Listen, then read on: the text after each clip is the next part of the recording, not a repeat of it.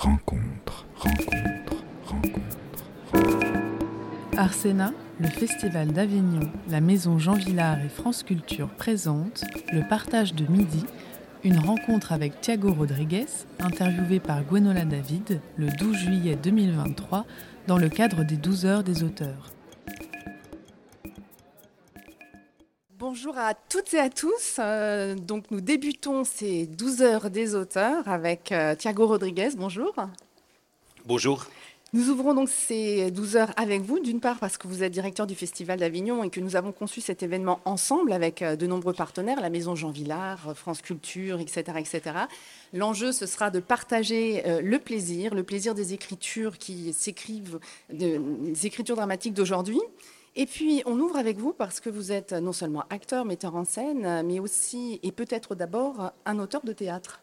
Oui, déjà, merci beaucoup de, euh, pour ce retour euh, à la partage du midi euh, qui, qui conduit le festival et surtout ce retour à la partage du midi qui est une première présence en tant qu'auteur aux 12 heures des auteurs que, que, nous, que nous organisons avec Arsena ou que Arsena organise avec, avec notre soutien tout à fait évident et avec la Maison Jean Villa, France Culture, etc. et tous les partenaires. C'est vraiment important pour nous de soutenir, être à côté de, et de Arsena et de, des gestes de valorisation et, euh, promotion euh, des écritures hein, des auteurs euh, soit francophones, soit des auteurs d'autres parages, parce que c'est dans le code génétique du festival de le faire et on croit qu'interpréter cette mission aujourd'hui passe par une coopération, par une intelligence partagée et on est ravi de pouvoir la mettre en pratique avec notre nos fautes d'intelligence normale compensées par votre énorme intelligence qui permet de construire ce 12 heures des auteurs et on, est ravi de, le démarrer. Hop, c'est parti. Et donc, nous allons commencer par votre parcours. Vous êtes grand lecteur depuis votre enfance. Vous le racontez dans By Heart, une pièce de 2013 qui résonne comme une déclaration d'amour à la littérature. Mais vous êtes aussi un écrivain précoce, puisque vous publiez votre premier récit à l'âge de 13 ans dans le supplément littéraire pour les jeunes d'un très grand journal portugais. Qu'est-ce qui vous a fait prendre la plume, prendre la parole à l'époque? C'était une inquiétude euh, exprimée après d'une façon très naïve, mais une inquiétude sociale. Euh, en fait, c'est curieux de le dire comme ça. C'était les premières expressions au Portugal dans les années 90 d'une espèce de montée ou expression de l'extrême droite au Portugal. Et c'était un épisode de racisme dans ma ville, euh, une cité des banlieues de Lisbonne, euh, qui m'a poussé vers l'écriture de ce texte parce que ça, ça, s'était passé dans mon quartier. Et c'était dans les journaux, c'était un événement, un, épisode tragique d'un assassinat et, qui s'est passé au Portugal. Et j'ai décidé d'écrire, j'écrivais un peu, j'avais 13 ans, hein, j'écrivais un peu, j'écrivais trop, ma mère dirait tu, écris trop et tu écris jamais si tu dois écrire pour l'école. C'était un peu euh, son cadre. Et j'ai décidé d'écrire ça et je lisais euh, euh, ce supplément littéraire pour des jeunes de ce grand journal Diario de Noticias. Je le lisais et c'était génial parce qu'il y avait un journaliste qui prenait soin de recevoir tous les textes envoyés par des adolescents euh, et quelques étaient publiés. Il y avait des premiers, deuxième et troisième prix et autres juste publiés. Mais tous ceux qui n'étaient pas publiés occupaient les pages de la fin des suppléments avec des euh, recensions critiques. Ça se dit en français Recension, voilà, avec une réponse critique de sa part. Pourquoi on n'a pas publié? Il faut que tu fais plus ça, plus ça, plus ça. Et moi, j'avais envoyé de textes pour avoir son retour. J'imaginais jamais qu'il serait publié. Et il était publié en, premier. Euh, prix de cette édition.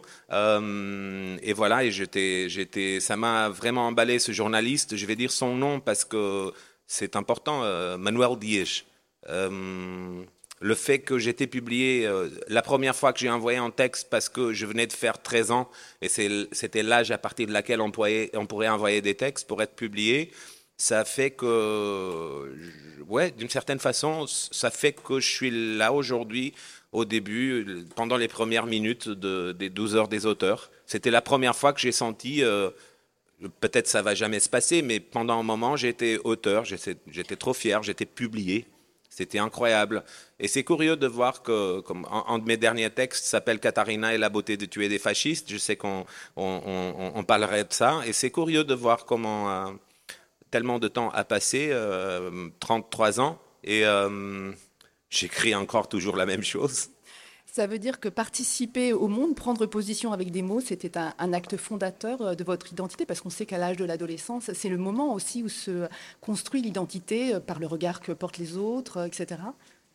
Je, savais très tôt, euh, à mon enfance, que ma participa- participation au monde serait à travers des paroles. Il y a des gens qui savent que vont, il y a des enfants qui savent qu'ils vont construire quelque chose ou qui savent qu'ils vont euh, soigner quelqu'un, qui savent qu'ils vont euh, voyager, être ou faire du sport, ou qui comprennent l'activité base, même si pas le métier, mais l'activité. Moi, je savais que j'avais J'allais pas produire grand-chose, mais j'allais, parler, j'allais m'exprimer avec les mots. C'était chez les mots que je, trouvais ma façon de participer au monde depuis très petit, euh, à 5-6 ans. Je savais que c'était les blagues, c'était l'enfant qui faisait rire les adultes, c'était un peu ce...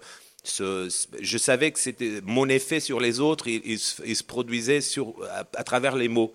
J'allais parler, quoi. Euh, et, et l'écriture, pour moi, c'est une façon de parler parce que j'écris pas, euh, je m'envisage pas vraiment, j'ai du mal à m'envisager comme auteur, euh, mais j'accepte que j'écris du théâtre. Euh, alors j'écris pour qu'il y ait une parole, en fait. Et c'est plutôt parler à travers d'une actrice, d'un acteur, euh, mais j'écris pour que pour qu'on me parle. Et, euh, et c'est ce que je fais depuis petit, mais maintenant il me paye. Alors que vous preniez euh, la parole sur euh, un fait euh, raciste n'est sans doute pas un hasard. Vous êtes né en 77, c'est-à-dire trois ans après la révolution des œillets qui a mis fin à, la dictature qui dominait le Portugal depuis euh, 1933, donc pas mal d'années. Votre père est journaliste, votre père est médecin. Tous deux sont très engagés dans la lutte contre le régime salariste.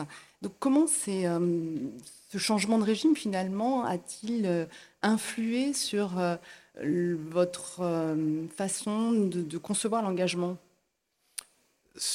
Il y a une espèce de paradoxe parce que d'un côté, le Portugal en dictature, mais aussi étrange que la Nouvelle-Zélande, c'est vraiment lointain, et en même temps, c'était très présent comme c'est comme si mes parents et, les adultes qui m'entouraient, qui m'ont euh, éduqué, formé, nourri, avaient toutes et tous vécu dans un autre pays et que toute la po- population portugaise euh, en 74 avait émigré vers un autre pays. Et moi, je suis le descendant de ces gens-là qui avaient vécu ailleurs dans une culture de peur, d'obéissance, de résistance, mais on n'est plus là. Euh, et, et alors, c'est un pays lointain, je ne peux pas l'imaginer.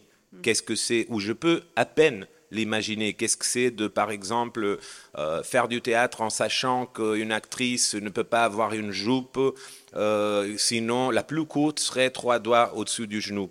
Euh, je ne peux pas imaginer un pays où les lumières rouges, les filtres rouges des lumières de théâtre n'étaient pas autorisés.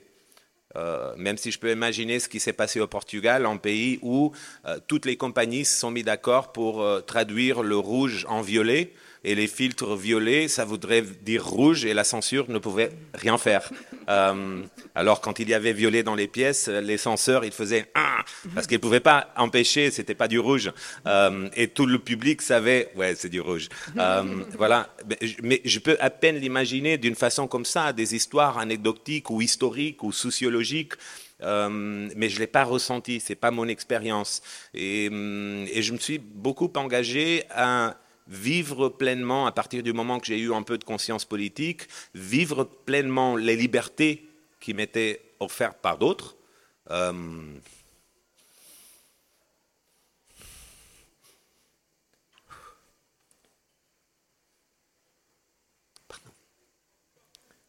à profiter de cette liberté et en même temps à toujours travailler pour la mériter et pour la maintenir, mais hum, avec un sentiment de dette énorme.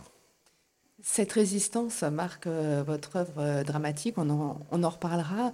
Euh, mais revenons à la genèse aussi de votre engagement dans le théâtre, puisque vous auriez pu développer une carrière littéraire ou journalistique, et finalement c'est vers le théâtre que vous tracez votre chemin. Vous faites vos premiers pas comme comédien avec des camarades de lycée au sein d'un groupe amateur dirigé par un professeur de sociologie mozambicain, Georges Pité, il faut le citer. Que cherchiez-vous au théâtre à, travers cette expérience hum, C'est très simple, c'est même... ça fait un peu euh, pseudo-poétique, mais je ne peux pas m'empêcher de le dire. J'ai commencé à faire du théâtre pour ne pas être seul. Je n'avais pas un grand intérêt ou habitude d'aller au théâtre. Euh, mais Georges Pitet, il m'a vu. Euh, alors, son processus d'audition de ce professeur de sociologie, qui n'était pas mon professeur, mais il était professeur au lycée où j'étais, euh, son processus d'audition était très particulier. Il, pendant les pauses des classes, il marchait dans les couloirs et s'il repérait quelqu'un qui était seul, il disait Samedi, tu viens faire du théâtre. Et voilà, encore aujourd'hui, je pense que je fais du théâtre pour ne pas être seul. Euh, mais à l'époque, c'était vraiment ça, pour ne pas être seul. Mais c'était lui qui m'a choisi. D'ailleurs, vous n'êtes pas seul aujourd'hui, donc euh, on, est, là, on vous le dit. Euh, vous avez ensuite passé le concours du Conservatoire de Lisbonne. On est en, on est en 96. On sait que ce genre d'institution euh, souvent oblige à se positionner. Soit on est complètement pour, avec l'enseignement, soit on est contre. comment cette, cette expérience-là, ce passage dans le conservatoire, a-t-il influé sur votre façon d'envisager non seulement le théâtre, mais aussi votre pratique d'acteur hein? J'étais pas contre le conservatoire, mais, j'ai rapidement compris que le conservatoire était contre moi. Euh, j'étais pas un, étudiant exemplaire, j'étais pas euh, très euh, euh, capable de répondre aux attentes techniques et à une vision de qu'est-ce que c'est un acteur, un comédien, qui était celle à l'époque en 96 du Conservatoire de Lisbonne. Euh, D'ailleurs, j'étais pas accepté au début. Euh, j'ai postulé au conservatoire, j'ai fait des auditions et j'étais le premier de ceux qui étaient refusés. Euh, c'était quand même, j'étais le premier, mais des refusés. Et après, ce qui s'est passé, le deuxième était un très bon ami, Nuno Lopes, un grand acteur portugais, un acteur très célèbre au Portugal. Et la troisième, Chloé, une actrice qui, qui, travaille euh, et qui est très reconnue aussi euh, aujourd'hui. Et c'était alors moi, Nuno et Chloé. Et heureusement, Chloé, après l'audition, elle était tellement fâchée qu'elle a porté plainte en disant c'est trop subjectif, je mérite de rentrer. Et, euh, et, elle a, et sa plainte était, était, tellement éloquente que trois jours après, ils m'ont appelé pour me dire on fait rentrer Chloé, mais si on la fait rentrer, on est obligé de te faire rentrer à toi et à Nuno. Et alors, euh, souvent, moi et Nuno, on dit qu'on doit notre carrière à, Chloé. Euh, après une, année au conservatoire, euh, voilà, un groupe de professeurs a demandé de me parler et m'a conseillé à suivre en me disant tu es quand même voilà tu as, des qualités mais pas théâtrales et, tu, dois suivre peut-être je sais pas, littérature, euh, quelque chose, humanité, ça c'est sûr, euh, euh, mais, mais voilà, quelque chose d'autre. Et là, je me suis, c'était la première fois que j'étais confronté au fait, que, parce que j'étais pas très sérieux à propos du théâtre. Je faisais le conservatoire comme, mais je, je m'imaginais à travailler dans un bistrot après ou à faire n'importe quoi. Et c'était au moment où des spécialistes m'ont dit que je ne serais pas capable, que c'était clair pour moi que j'allais j'allais faire quelque chose professionnellement au théâtre. Alors je me suis engagé, euh, c'est comme ça, ça fonctionne. Euh, euh, et, peut-être ils étaient géniaux en psychologie en verti et ils voudraient me motiver peut-être. mais ça a marché de toute façon parce que cet été, je me suis inscrit à tous les ateliers que je pouvais. Et j'ai eu la chance que la troupe flamande belge Tegestan passait pour la première fois au Portugal en présentant plusieurs pièces au Festival d'Almada et au CCB à Lisbonne. Et il faisait un atelier euh, pour des professionnels où il avait quelques deux, trois vagues pour des étudiants. Et je me suis inscrit, j'ai été accepté. Et là, c'était euh, voilà, une révélation. Quoi. Euh, tout ce qu'il défendait, c'était exactement ce que mes professeurs de conservatoire me disaient de ne pas faire. Euh, et alors, je me suis échappé avec le cirque, comme quand le cirque passe le village et on s'échappe avec le cirque. J'ai quitté l'école et j'ai commencé à travailler avec les TG Stan. Je suis parti en Belgique et après, je suis parti en, en France. Mon rapport à la France se doit beaucoup au TG Stan parce qu'en 2001, euh, je travaille avec eux depuis 3-4 ans. Euh, ils m'ont demandé si mon français était bien, alors qu'on travaillait surtout en anglais, euh, des flamands et en portugais, voilà. et on faisait des pièces. les pièces que j'avais fait avec eux, c'était en anglais. Et ils m'ont demandé si mon français était, était bien. Moi, j'ai dit une des deux phrases que je savais dire, ça va. Et ils m'ont invité à créer une pièce au Théâtre Garonne à Toulouse. Et ils m'ont dit, dans six mois, tu viens à Toulouse et on commence à répéter les Antigones. Et, euh, et là, je me suis inscrit à l'Alliance française, j'ai tout quitté. Et pendant six mois, j'ai bossé comme un fou. Je suis arrivé à Toulouse en pensant, je parle le français, j'ai vraiment bien travaillé. Ils étaient très déçus. Euh, mais quand même, ils, m'ont laissé rester. Euh, et c'est comme ça que j'ai commencé à parler le français, euh, voilà, pour travailler, pour pouvoir jouer le théâtre que je souhaitais jouer. J'ai vu la création à l'époque à Toulouse et franchement, ça se remarquait pas tant que ça. Alors, les TG Stan ont une, approche très particulière du théâtre. Stan, c'est l'acronyme de Stop Thinking About Names. Donc, c'est un collectif de comédiens basé à Anvers qui fonctionne à partir d'un principe démocratique où fond, tout le monde participe euh, au choix des textes, du décor, de l'éclairage et même des costumes ou des affiches. Donc il n'y a pas de metteur en scène. Hein. Et euh, le TG Stan se distingue aussi par sa façon très libre hein, d'aborder les classiques. Vous avez cheminé plusieurs années avec, avec eux. Comment cette expérience, ce compagnonnage a-t-il justement influé sur votre rapport au texte qui, chez nous en France, est plutôt assez sacro-saint? Alors, les TGSTAN, une des choses de laquelle ils bénéficient, c'est qu'ils sont capables de euh, pratiquer un grand amour du répertoire, du texte, mais sans le poids euh, qui parfois, par exemple, quand on est en pays avec le patrimoine théâtral dramaturgique de la France, on peut ressentir. Euh, il y a une espèce de... il, n'y a, a rien à désacraliser, c'est pas sacré. Alors la façon dont, ils envisagent euh, Racine ou Shakespeare ou Molière euh, ou, voilà, ou Calderón de la Barca euh, n'a rien à voir avec le poids qu'il peut ressentir en français, en anglais ou en espagnol face à ces auteurs-là. au Portugal, on a un, peu aussi cette particularité de ne pas avoir des... On a des grands auteurs, mais pas des auteurs au niveau euh, genre universel, euh, notamment au théâtre, à la poésie euh, et au calme, mais et au roman contemporain et au. Mhm. Mais, mais au théâtre, c'est vrai qu'on n'a pas un, poids lourd de tradition. et je pense que là, je me suis identifié avec cela, et ils sont capables de pratiquer cet amour de, du théâtre précisément dans ces circonstances-là avec une grande liberté. Cela veut dire qu'ils m'ont enseigné depuis très tôt que le rapport au passé, aux auteurs qui nous ont précédés et autrices qui nous ont précédés, au grand répertoire, à cette grande bibliothèque du théâtre, est en, un rapport libre, vivant, euh, d'appropriation. Euh, Shakespeare, il n'est pas le plus important. C'est ce qu'on fait avec Shakespeare qui est le plus important, car le Shakespeare parfait, il existe à la lecture et à l'imagination. Du moment qu'on l'incarne, qu'on essaie de pratiquer du Shakespeare, qu'on essaie de, voilà, de le rendre palpable, il faut accepter une imperfection, euh, une, nature sauvage, euh, rugueuse du théâtre euh, et, une certaine liberté qui nous responsabilise, mais une certaine liberté et singularité. Pourquoi faire Pourquoi vais-je jouer Hamlet ou Ophélia? Ophélie, Ophélie, hein ouais. pourquoi Hamlet ou Ophélie? Parce que moi, je, je peux traverser Hamlet pour dire des choses et Hamlet peut me traverser en disant ces choses à lui, mais pas pour faire l'Hamlet parfait.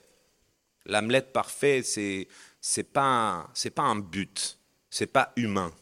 L'Hamlet parfait, il existe avant qu'on plonge dans l'imperfection de l'assemblée humaine du théâtre, où là on se rencontre chez nous, avec, euh, nos fautes, nos qualités, mais euh, avec notre singularité de notre temps et de ce rencontre-là. Et ça, je l'ai appris avec euh, Tegestan, et, bien sûr, c'était une source d'inspiration énorme. Je pense qu'une une bonne partie, pendant des années, de ma recherche théâtrale était de, après avoir pratiqué ce théâtre collectif, euh, euh, qui va vers la démocratie, une certaine liberté sur scène aussi, une pensée qui continue à chaque représentation.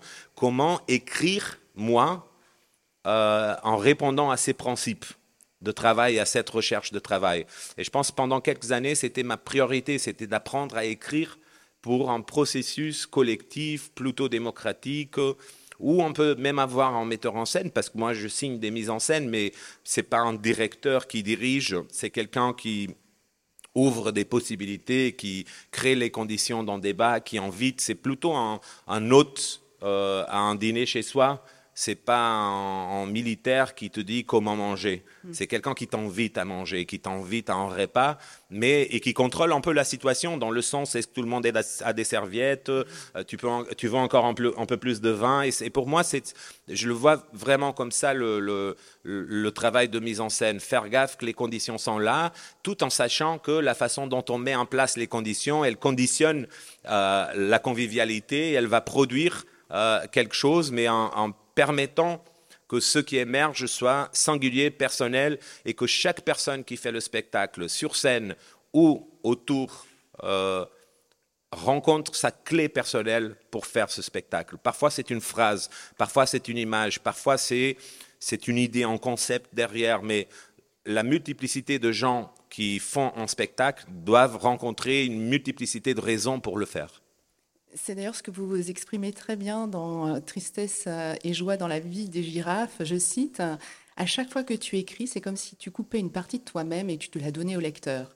Pour que le lecteur soit avec toi, c'est comme si tu te coupais la main et que tu la donnais à quelqu'un pour qu'il marche avec toi, main dans la main. C'est comme ça que vous concevez la relation avec le public, avec ceux qui vont partager ces mots avec vous? Absolument. Et surtout l'écriture, le rapport aux acteurs, par exemple. Je l'envisage comme un, une espèce de roman épistolaire. La façon dont j'écris euh, mes textes, j'écris pas s'il n'y a pas de répétition. Hein. Au, aucune besoin d'écrire. Ça fait des mois que j'écris pas. Je suis pas angoissé. Je suis pas un écrivain dans ce sens-là que je dois, mettre quelque chose dans la page. Je dois, je dois retirer quelque chose de moi-même euh, pour le monde comme ça. J'écris parce qu'il y a des acteurs que l'après-midi ont besoin d'un texte pour répéter. Et là, en faisant cette euh, opération très artisanale, euh, il y a des choses qui s'expriment. Euh, et je fais confiance à, l'opération. En écrivant, parce qu'il y a un projet, il y a une date de première, il faut faire n'importe quel spectacle pour présenter à n'importe quel public, mais il faut faire quelque chose. Il faut faire. Et en faisant, il y a quelque chose qui s'exprime, il y a une expérience et une maîtrise à un certain niveau qui commence à se rendre de plus en plus complexe et intéressant. On espère qu'avec le temps, les choses s'améliorent. Mais après, c'est irrégulier, c'est pas la dernière qui était la meilleure, c'était avant, je suis vide maintenant, je travaille trop. Non, mais maintenant ça a marché, etc. Mais on, produit, on fait, on fait, on fait parce qu'on veut pas être seul. Et on travaille avec les autres. Et alors, avec les acteurs, je l'envisage vraiment comme ça. J'écris le matin, euh, j'amène à la répétition et c'est comme une lettre d'amour. Et après, eux, ils lisent, ils disent ce qu'ils pensent et parfois on est debout, on essaie des choses et c'est leur réponse. Et demain matin, je vais réécrire ce morceau-là et rajouter une nouvelle scène. C'est ma lettre de nouveau. Et peu à peu, cette correspondance, ce roman épistolaire, il, il devient quelque chose qu'on peut partager avec le public, qui n'est pas peut-être encore complètement prêt, mais qui est déjà partageable et que avec le partage, il y a une nouvelle partie de la correspondance. Ça devient un triangle amoureux. Euh, euh, voilà, une nouvelle, euh, une nouvelle correspondance qui se joue, qui est, on joue notre correspondance face à eux, et la façon dont ils commencent à interpréter cette correspondance écrit des nouveaux sens, significations de cette correspondance. Et c'est à peu près ça qui m'intéresse. C'est en 2003 que vous commencez à revenir au théâtre en tant qu'auteur et metteur en scène, puisque vous fondez votre compagnie Mundo Perfecto avec Magda Bizarro, votre compagne. Euh, juste pour revenir sur ce moment de bascule, après six ans de compagnonnage avec le TG Stagne, vous aviez envie de passer à l'acte? J'ai pas euh, abandonné, j'ai continué à travailler avec les TG Stan, mais d'une façon plus ponctuelle, car euh, j'avais pas envie de mettre en scène ou écrire, c'était plutôt j'avais envie, de vivre au Portugal. Et je passais très peu de temps au Portugal et je, me suis dit, hein, si je crée ma propre compagnie, ça va m'obliger à m'enraciner un peu, ne pas être euh, tellement nomade, même si j'aime beaucoup ce nomadisme euh, de la troupe, euh, de, voilà, du théâtre, que je pense qui est très, dans la nature de la troupe théâtrale, d'être euh, voilà, les troubadours, euh, d'être un peu ceux qui visitent euh, je trouve très beau cette idée que de la tournée, c'est comme des troupes qui voyagent, ils sont invités et on arrive et dès qu'on arrive, c'est nous qui invitons ceux qui habitent là-bas. Ce jeu-là, je le trouve, ça raconte tellement sur l'hospitalité. Alors, pour moi, en fait, euh, par exemple, un directeur ou directrice de théâtre, une programmatrice ou programmateur, ce qu'ils font, c'est inviter les gens qu'ils souhaitent euh, donner la place comme hôte chez eux. Voilà. Euh, je t'invite chez moi pour que tu puisses inviter les gens à venir chez toi, chez moi. Et ce jeu-là, c'est d'une puissance politique pour moi, euh, qui fait que je défends vraiment les tournées, la circulation, pas seulement comme modèle économique des arts vivants, euh, parce qu'il y en a d'autres aussi réussis, mais comme mode de vie des arts, Comme un Euh, principe d'hospitalité. comme principe d'hospitalité et de pratique d'une assemblée humaine. Je t'invite à venir chez moi pour que tu puisses inviter les gens que moi je connais mieux que toi, mais tu les invites chez moi. Et, ce jeu-là, je, le trouve euh, énormément important aujourd'hui que quelqu'un qui est dans un contexte. Ah, Je suis à Avignon et j'invite euh, une Brésilienne à venir à Avignon pour qu'elle invite les Avignonnais et Avignonnaises à venir chez nous, à Avignon. Voilà. Ce jeu-là, dire que pas seulement tu es invité chez moi, non, je t'invite à être le hôte chez moi, c'est, c'est- je trouve euh, énormément important. J'ai pas répondu à la question, mais j'ai dit des choses importantes pour moi. Merci Thiago. Euh, dans, euh, vous parliez de, romans épistolaires dans votre relation avec euh, les acteurs, dans votre façon d'écrire pour, pour le théâtre. On a l'impression aussi que quand vous écrivez, vous dialoguez avec les auteurs qui vivent dans votre, votre mémoire. Je parlais de By Heart euh, tout à l'heure, cette pièce que vous avez présentée en France en, en 2014. Et dans cette pièce, vous dévoilez euh, votre relation très forte, très particulière avec votre grand-mère paternelle, G- Candida, qui, euh, devenant aveugle, vous demande de lui choisir un livre qu'elle pourra apprendre par cœur. D'ailleurs, dans ce spectacle, vous invitiez les spectateurs à, venir sur scène et à apprendre par cœur un, sonnet de Shakespeare. Mais dans cette pièce, vous citez aussi beaucoup George Steiner, et qui dit euh, Je crois que nous sommes ce dont nous nous souvenons. Et vous avez beaucoup de références à ce euh, grand érudit, à la fois philosophe, écrivain, lingui- linguiste, euh, critique littéraire, etc. Comment la pensée de cette personnalité vous accompagne en tant qu'auteur? Elle était euh, dans le, elle était for- formative, ça se dit en français? For- Non, Formatrice. formatrice. C'est beaucoup plus beau, formatrice. Ouais. Elle était formatrice pour moi.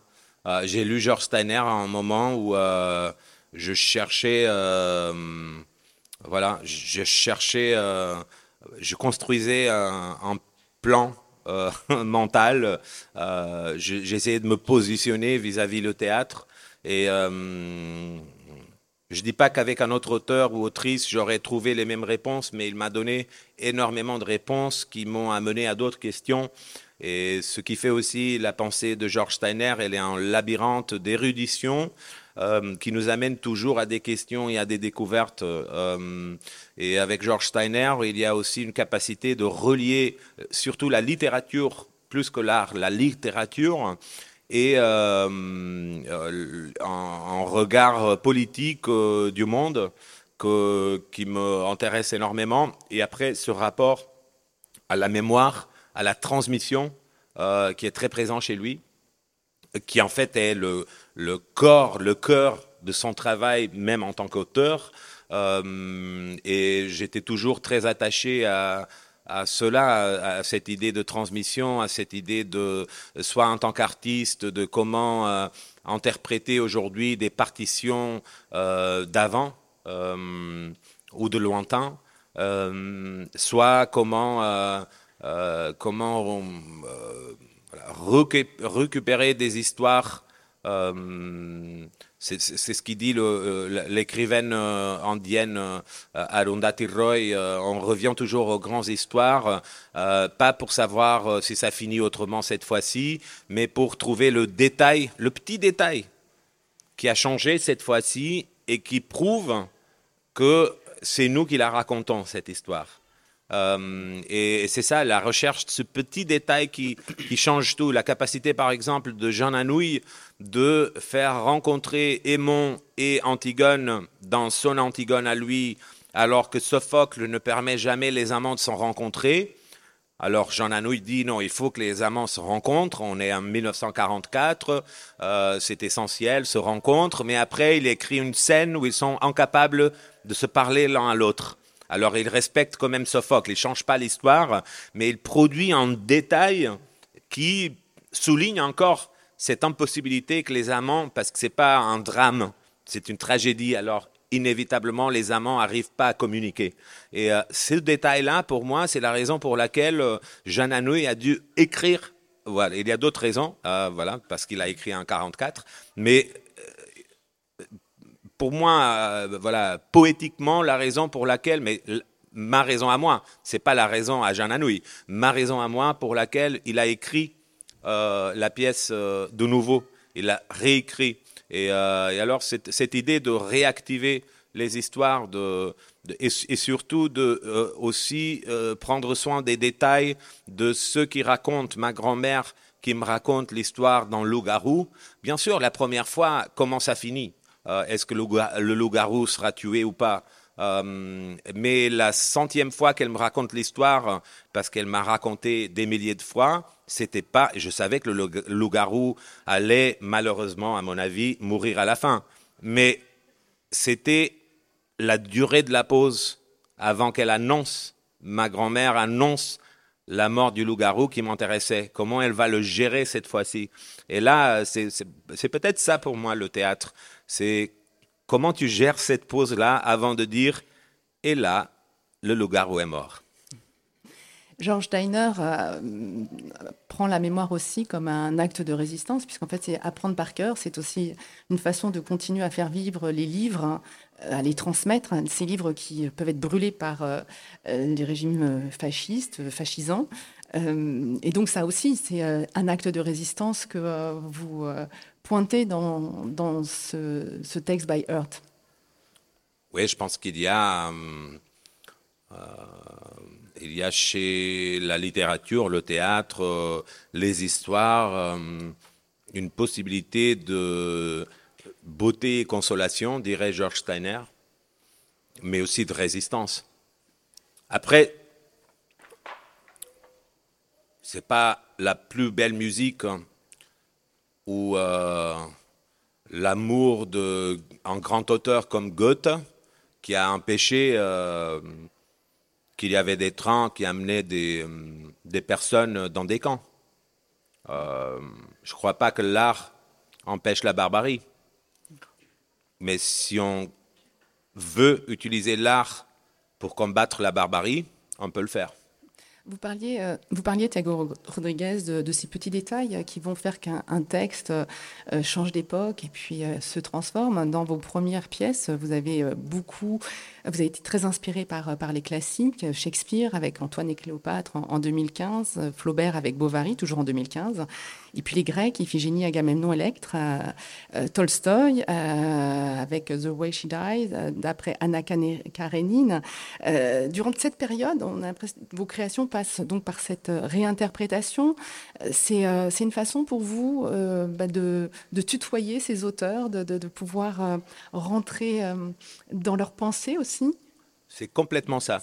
C'est que je, je voudrais bien travailler avec Shakespeare. Je voudrais bien euh, travailler avec euh, Sophocle, avec Flaubert. Euh, et voilà, et, j'ai eu la chance de le faire eux, ils ne le savent pas, mais on a bien travaillé ensemble, à mon avis. C'est vrai. Beaucoup appris. Et comment, procédez-vous? Parce que toujours en, se référant à la pensée de, de, George Steiner, qui, parle de manger le texte. Hein.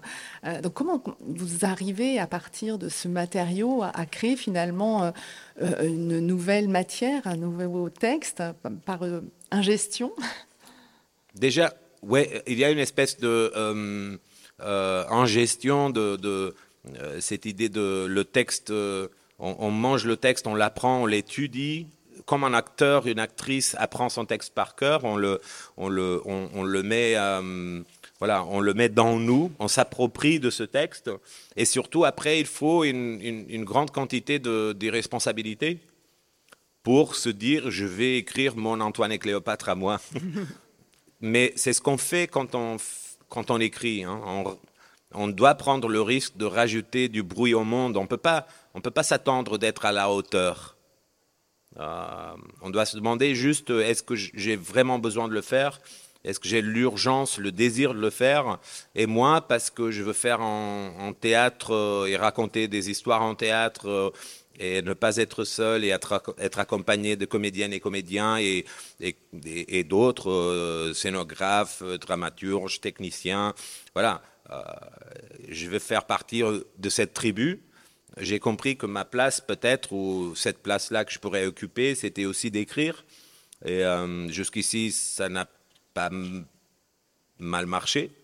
Euh, je suis content. Euh, et, alors, voilà, quand on écrit, moi, j'ai accepté très vite que peut-être je ne serais pas à la hauteur de voilà, de, des auteurs qui me passionnent. Mais on accepte que peut-être on rajoute du bruit au monde parce qu'on a besoin de le faire. Et, euh, et voilà, et on espère qu'à chaque fois qu'on le fait, on le fait un tout petit peu mieux parce qu'on apprend tout le temps. Euh, mais je, pense que l'irresponsabilité de réécrire, elle est très présente. Moi, ce qui m'a soulagé, en fait, c'est de, par exemple, quand j'ai écrit mon Antoine et Cléopâtre, où reste genre euh, euh 20 phrases de Shakespeare, euh, ce qui m'a soulagé, c'est de savoir que Shakespeare, lui, euh, l'avait volé aussi. Mm. Euh, lui, il, il, réécrivait tout le temps. Euh, euh et voilà, la plupart des, des, des, des scènes d'Antoine et Cléopâtre, elles, elles, sont complètement volées à Plutarque. C'est comme si Plutarque a écrit l'argument et Shakespeare a rajouté des dialogues. Après, on dira, ouais, mais c'est dans le dialogue qu'il y a le génie. Mais Plutarque, attention, il, il est très très fort aussi. Il, il, voilà, et, et, cette idée de couche, euh, si on serait en train de parler au XVIIIe siècle, on, serait en train de parler de Plutarque et pas de Shakespeare. Euh, et, alors cette idée, voilà, on rajoute à ça et on sera probablement oublié, mais moi je m'en fiche de la postérité, je suis intéressé à ne pas être seul aujourd'hui et faire du théâtre. Mais n'est-ce pas aussi euh, par le théâtre, c'est-à-dire cet art du présent, faire un lien entre ce qui nous constitue, la mémoire, le passé, et puis euh, notre devenir, le futur. Hein. Et que ce théâtre est aussi un, rituel qui permet le passage euh, du temps. Euh, D'ailleurs, dans beaucoup de vos pièces, les personnages disent ⁇ J'entre dans le présent ⁇ Je pense que parfois on parle du théâtre dans notre société comme une espèce de parenthèse de nos vies, comme une espèce de pas de côté de nos vies. Et c'est vrai que le théâtre a, cette capacité de suspension du temps. Quand même, on fait quelque chose d'incroyable. Quand on va au théâtre comme spectatrice ou spectateur, on offre notre temps. Euh, et aujourd'hui, offrir son temps, c'est quand même euh, offrir le plus grand trésor euh, qu'on a. C'était toujours comme ça, mais aujourd'hui, c'est très palpable que le plus grand trésor dans, dans nos vies, dans la société actuelle, c'est le temps. Et on l'offre aux artistes. En fait, on ne peut pas décider que la scène va durer moins de temps, comme quand on est face à Victoire de Samothrace, on peut décider de la regarder une minute ou une demi-heure. Là, la scène, c'est à eux, c'est eux qui décident. Bien sûr, on peut partir, mais là, on coupe la chose. Si on veut vivre l'expérience, l'expérience dépend de, euh, dépend de offrir notre temps. Je, trouve ça vraiment très euh, important au niveau politique aujourd'hui. Euh, la, présence au théâtre, euh, traverser une ville, voyager, voir comme euh, quelques personnes qui sont à présent au festival. Euh, euh, être entre inconnus, acheter un billet, payer sans savoir si on va aimer, on le fait jamais. Alors, on va jamais au supermarché et on paye genre le mystère de cette euh, bavette ou de ce yaourt. Non, on veut la bavette et le yaourt qu'on sait qui marche. On veut que ça a le même goût de la dernière fois. On sera déçu si c'est pas aussi bon. Au théâtre, voilà, on y va et on, paye et on offre notre temps pour le mystère, pour peut-être ne pas aimer, pour peut-être ne pas comprendre, et on y va tout de même. Et, je pense que ce rapport au temps, il, il, c'est vraiment, il crée quelque chose qui n'est pas vraiment, même si on peut avoir une suspension de temps, n'est pas un pas de côté dans la vie. Pour moi, c'est au centre de la vie, genre la vie euh, soulignée avec beaucoup de points d'exclamation. Euh, je crois que par exemple pour quelqu'un qui fait du théâtre ou pour un, une grande euh, spectatrice ou spectateur amateur de théâtre, s'il y a une biographie à écrire de la vie de cette personne, les chapitres où il y a plein de points d'exclamation, c'est les moments où un spectacle est en train de se dérouler. C'est comme la vie, mais plus fort. Nous parlions de résistance euh, tout à l'heure, Thiago Rodriguez, et il y a un autre leitmotiv euh, qui traverse vos pièces. Je dirais que c'est le dilemme, c'est-à-dire que l'engagement est souvent abordé par le dilemme auquel est confronté euh, un personnage. Alors c'était déjà le cas avec avec Iphigénie où on voyait Agamemnon déchiré entre est-ce que je dois sacrifier ma fille, est-ce que je dois assumer ce rôle politique qui, est le mien. C'est encore plus évident peut-être dans Caterina ou la beauté de tuer les fascistes que vous avez écrit en 2020 ou euh, dans, dans la mesure de l'impossible euh, que vous avez euh, signé en 2022, qu'on pourra redécouvrir ici dans, quelques jours. C'est à travers cette mise en, théâtre du dilemme que vous échappez au, je dirais, au, didactisme que peut, porter un, théâtre euh, politique engagé, c'est-à-dire le doute. Ouais. C'est Déjà, je suis très intéressé en tant que spectateur à être euh, euh, bousculé dans mes certitudes quand, je vois un spectacle, euh, à sortir moins certain de mes opinions et de mes positions dans la vie, euh, mes positionnements dans la vie qu'avant le spectacle. Je, je, trouve ça vraiment intéressant. Euh, après, j'aime bien aussi proposer au public, surtout quand je quand je parle de sujets qui exigent une espèce de position au point de vue, euh, j'aime bien créer un, système et après introduire un virus dans le système qui remet tout le système en, question. Euh, et, je pense que ça se doit aussi pas seulement au fait que je veux plus plutôt poser des questions que donner des réponses. C'est pas à moi de les donner. Euh, ce que je trouve intéressant, euh, à mon avis, pour moi, juste pour le théâtre que je fais, moi, euh, c'est pas une espèce de dogma pour tous les théâtres ou tous les euh, esthétiques, mais pour moi, ce qui me passionne, c'est de poser des questions. Et, dans ce sens-là, je, je, trouve que la façon dont je travaille, parfois, me met dans la position d'arriver à la répétition avec une scène pleine de certitudes, qui raconte d'une façon didactique, euh, dans le mauvais sens du mot didactique, euh, euh, tout mon positionnement euh, politique ou, euh, mon opinion ou ma subjectivité ou mon émotion vis-à-vis -vis de quelque chose. Mais comme je travaille collectivement, et, euh, il y aura toujours des comédiens qui vont me dire mais qu'est-ce que c'est mal là Qu'est-ce que Et je sais bien par exemple, je me laisse, je m'autorise par exemple à écrire des scènes qui sont vraiment mauvaises. Parce que je sais, ouais, ouais, bah, j'ai pas une bonne idée, ça me semble, ah, ça, ça, marche pas, mais je continue à écrire. C'est à l'ordinateur, dont ce geste-là de piano. Euh, je continue à écrire parce que je sais que une très mauvaise scène écrite le matin peut être en très, une très bonne répétition l'après-midi. Et le débat, parfois, est plus intéressant à partir d'une scène imparfaite qu'à partir d'une scène qui est presque aboutie déjà.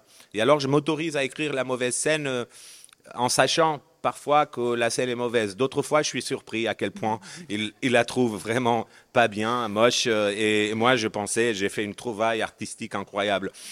Et ce débat-là, il me bouscule aussi dans mes certitudes parce que je travaille avec des gens qui ont des opinions euh, pas nécessairement euh, politiquement ou euh, intimement ou poétiquement pareilles aux miennes.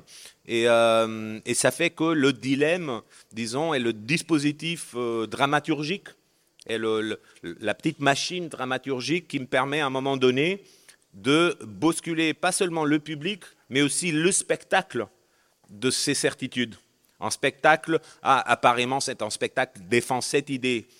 Du moment qu'on a un bon dilemme chez quelqu'un ou dans une scène, le spectacle n'est plus certain de lui-même. Et ça, ça m'intéresse beaucoup parce que là, on est vraiment à l'endroit de pas seulement poser des questions aux autres avec une espèce d'autorité intellectuelle de je sais la réponse, euh, comme un maître d'école, mais se poser des questions ensemble. C'est particulièrement euh, visible dans Caterina euh, la beauté de tuer les fascistes, puisque euh, ça raconte l'histoire d'une famille portugaise qui s'est donnée pour mission de génération en génération de venger le crime commis contre une femme et donc de tuer les fascistes chaque année. Donc il y a un rituel familial. Et, à la fin, le, public est face au discours du fasciste qui finalement sera épargné et on se dit que faire? Que faire? C'est ces questions-là que vous voulez nous poser? La première fois qu'on a répété cette scène-là, que je travaillais en cachette avec l'acteur et que le reste de la compagnie ne connaissait pas encore, on, l'a lu à voix haute. Euh, euh, Roméo, l'acteur, l'a lu à voix haute au reste de la compagnie et moitié de la troupe a démissionné ce jour même en disant je peux pas, je peux pas. Et c'était un débat critique très intéressant. Qu'est-ce qu'on peut porter dans le contexte de la fiction alors que la fiction est tellement à,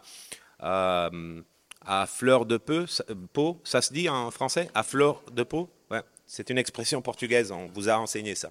Euh, parce que nous, nous sommes le pays des fleurs. Que quelqu'un qui a vu Patrick Corion au Pénitent Blanc le sait. Euh, euh, révolution des œillets, voilà, c'est la langue des fleurs, le portugais. Alors, euh, euh, quand la réalité, quand le spectacle a une dimension d'actualité, euh, c'est vrai qu'il y a une espèce de symptôme de notre société aussi, impossibilité de ne pas être excessif. Et, voilà, c'était le débordement total. Et, après, on se posait énormément de questions sur euh, la fiction, quelles paroles peut-on porter, euh, qu'est-ce que ça veut dire Bruno Ganz qui dit des mots qui ont, ont été dites par Hitler. Euh, on a beaucoup discuté le besoin qu'on ressent aujourd'hui, dangereux, je trouve, de expliquer dans ses œuvres d'une façon trop claire son positionnement politique envers l'œuvre, ce qui vole au public euh, la possibilité d'ambiguïté dont de plusieurs interprétations d'une œuvre artistique. C'est comme si on fait un spectacle et après on met les sous-titres qui expliquent le spectacle. Et on, a beaucoup discuté de ça. Et finalement, euh, la moitié qui avait démissionné est retournée aux répétitions. Et, euh, et on a repris les répétitions. Et c'est, mais c'est quelque chose qui est un trouble pour nous aussi. Euh, except pour l'acteur. Lui, il adore le faire, il est complètement en paix, mais c'est vrai qu'il porte pendant 30 minutes, euh, pour ne pas... Je vais dévoiler, euh, vous, vous, allez oublier, et après, si un jour vous voyez le spectacle, ah, c'était ça, je me rappelle maintenant, mais il porte pendant, à la fin du spectacle, pendant 30 minutes, en discours horrible, euh, en discours d'extrême droite d'aujourd'hui, démagogique, populiste, euh, d'inspiration fasciste, mais quand même adapté à, la corrosion euh, de la démocratie par son intérieur. Et, et c'est un discours que j'ai pris quelques semaines à écrire en voyant et lisant beaucoup de discours de leaders d'extrême droite de toute l'Europe, tout le monde. Et, et je, devrais prendre plusieurs douches par jour euh, pour me libérer de, cette recherche. Et, euh, ce texte-là, c'est un texte qui nous trouble et qui visiblement trouble le public parce qu'il provoque beaucoup de réactions chez le public, parce qu'il crée, euh, parce qu'il détruit ou propose il détruit pas, en fait, c'est le public qui le fait, mais il propose quelque chose qui fait que le public, ou une grande majorité du public, n'accepte plus le protocole théâtral.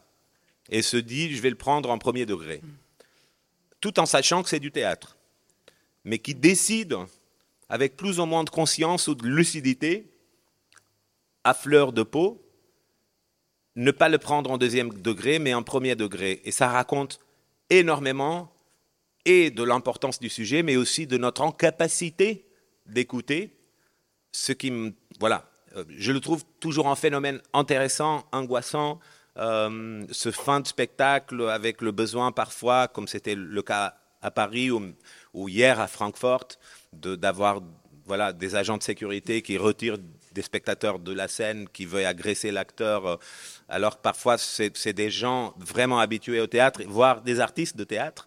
Euh, il y a quelque chose qui se passe dans cette pièce qui, euh, qu'on n'arrive pas encore à comprendre et sur laquelle je ne suis pas la bonne personne pour expliquer parce que je l'ai vécu tellement pendant le processus de répétition et je l'observe tellement que j'ai pas peut-être la distance pour l'interpréter au niveau et artistique et sociologique et politique mais qui est euh, un trouble que je trouve très riche, qui raconte des choses sur le danger, dans le bon sens, du théâtre, et, et aussi de l'importance du sujet traité. Tous ces questionnements, Thiago Rodriguez, euh, sont souvent portés à travers des figures féminines. Caterina, euh, qui euh, est le nom de tous les membres de la famille, mais également, bah, il y avait les candidats, Iphigénie, Electre, Antigone, Cléopâtre, Emma Bovary, la souffleuse aussi de, Sopro, qui est, habite ce théâtre. c'est à travers ces personnages féminins, finalement, que vous nous avez fait cheminer dans votre parcours. Et sans hasard Non, c'est pas. Un... Je sais pas bien l'expliquer.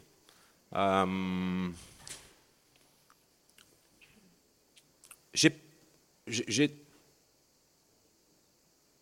Je trouve qu'il y a une richesse euh, chez les personnages féminines, euh, car le fait qu'elles sont féminines à cause euh, de l'immense inégalité entre hommes et femmes euh, à travers l'histoire, et encore aujourd'hui, même s'il y a un processus historique qu'on peut considérer vers le positif, mais absolument pas abouti, ça fait que juste le fait que c'est... Voilà, personnage, tu peux dire tout ce que tu veux, traiter tout ce que tu veux, et après, si tu rajoutes féminine, tout ce que tu as mis dans ce personnage a encore une nouvelle interprétation. Euh, et, ça, je trouve d'une immense richesse. Euh, la jalousie chez Othello, c'est la jalousie chez Othello. Dans le cas d'Othello, c'est vraiment pas bon exemple, parce qu'Othello a tellement de couches. Il y a la, couche aussi du racisme, euh, qui fait que Othello, le besoin d'amour d'Othello est un besoin de, de acceptation, mais mais la jalousie chez Médée, c'est toute une autre chose. Et le fait que c'est une femme et une étrangère. Mais voilà, c'est, je pense qu'il y a une richesse euh, et, ça produit des interprétations que je sais que je ne vais pas contrôler. Alors, je pense que c'est plus facile à contrôler en tant qu'auteur un personnage masculin qu'un personnage, personnage chez féminin, hein, en tant que une personnage masculin ça se dit?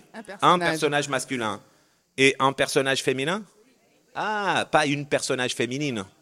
En portugais, on peut le dire, on peut choisir uma personagem, un personnage. Et les théâtraux, ils se, ils, se battent jusqu'à la mort sur quelle est la meilleure option. Mais les deux sont corrects en portugais.